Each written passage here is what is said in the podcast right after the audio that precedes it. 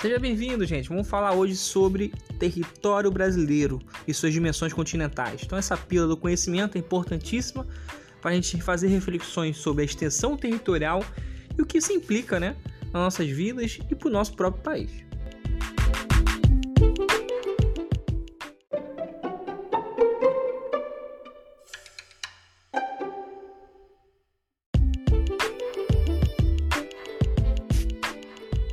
Ah, o quão grande é o Brasil, gente, é difícil mensurar, hein? O Brasil tem quase o mesmo tamanho da Oceania, que é um continente.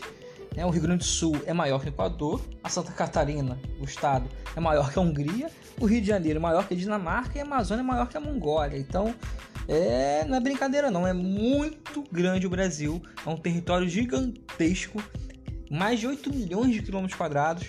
Nós somos o quinto maior país do mundo, então, assim, não é. Não tem como ignorar essa dimensão continental que o Brasil tem. E a gente tem que refletir um pouco sobre isso, né? O que, que ah, é grande, professor? E aí, o que, que isso interessa a gente? Qual é a vantagem e qual é a desvantagem de ter um território tão grande? Esse é o principal objetivo do podcastzinho aqui, que é explicar isso. Vantagens e desvantagens. Né? O que, que isso importa para o nosso país?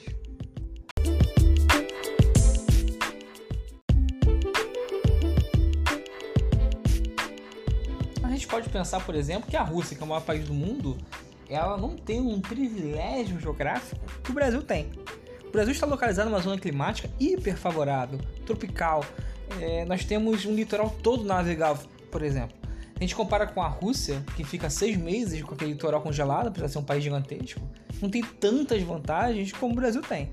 Então o Brasil, devido à sua posição na superfície terrestre, é, tem uma vantagem absurda. A gente pode pensar nos recursos naturais, por exemplo nós temos minerais, animais, vegetais, nós temos grandes florestas, nós temos é, petróleo, nós temos minério, nós temos é, um, uma gama, digamos assim, de possibilidades para gerar riqueza.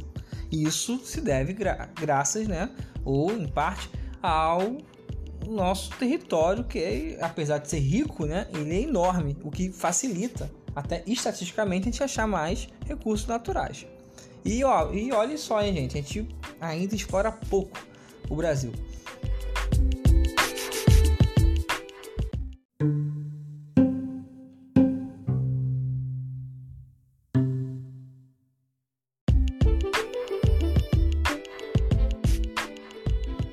Outra grande vantagem, sem dúvidas, é a quantidade de terras agricultáveis que o Brasil possui, né? Isso é uma vantagem absurda, né? Vocês podem parar para pensar que existem países que têm grande dificuldade em ter áreas agricultáveis, necessitando inclusive importar produtos para suprir necessidades básicas como alimentação. Claro que é, com as novas tecnologias, né, nós conseguimos produzir em espaços menores com mais efetividade. Entretanto, isso ainda é uma realidade, né? encarece o custo da tecnologia. Ah, então, ter terras agricultáveis como o Brasil tem é uma vantagem, sim, tá? E muita para o nosso país.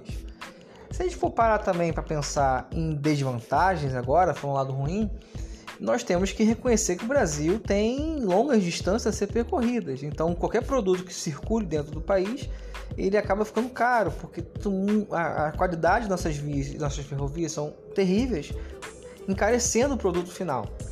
Então, nós temos que pensar sobre isso, né? Como diminuir o custo do Brasil em relação a, a percorrer longas distâncias. E eu acho que o mais grave, a maior desvantagem que nós podemos pensar é as disparidades regionais que existem, né? O Brasil, por ser muito grande, ele tem realidades muito distintas. A pandemia, por exemplo, ajuda a gente a refletir sobre isso, né? Cada estado, cada região do Brasil enfrenta a pandemia e tem respostas e demandas próprias muito internas como se fosse cada um o seu quadrado. Então, essas disparidades regionais que o Brasil tem, ele em parte é explicado por seu longo é, território. Isso não é desculpa para a gente não combater essas desigualdades, né?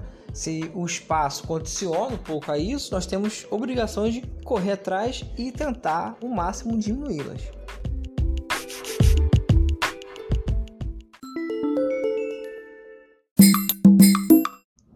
Vamos ficar por aqui por hoje. Valeu, gente.